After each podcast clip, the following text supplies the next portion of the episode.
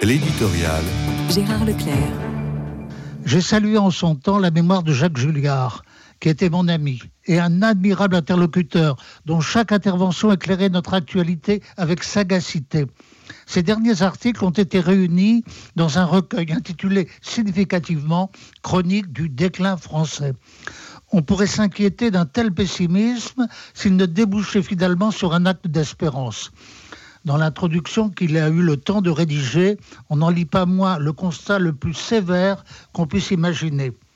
Je cite Jacques Julliard quand dans une dizaine d'années, il sera devenu impossible d'ignorer plus longtemps le gâchis que nous avons laissé faire, ou pire, auquel nous avons donné la main depuis le début du nouveau siècle, au point de transformer le plus beau pays du monde, celui dans lequel la planète avait envie de vivre, en un ensemble confus, inconstitué, où règne l'appauvrissement, l'endettement, l'enlaidissement, et pour tout dire, en un lieu où la civilisation pouvait avoir élu domicile, l'ensauvagement généralisé Peut-être se présentera-t-il une chance de renverser l'ordre des choses et un homme indépendant des partis pour incarner un sursaut.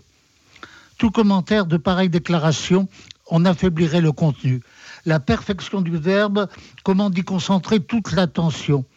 Simplement, ce propos amer et désolé n'en est point moins un véritable cri d'amour envers un pays chéri.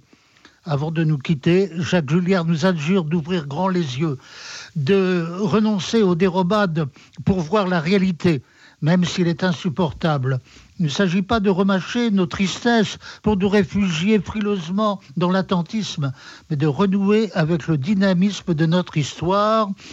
La pensée d'un grand peuple, disait Bernanos, c'est sa vocation historique.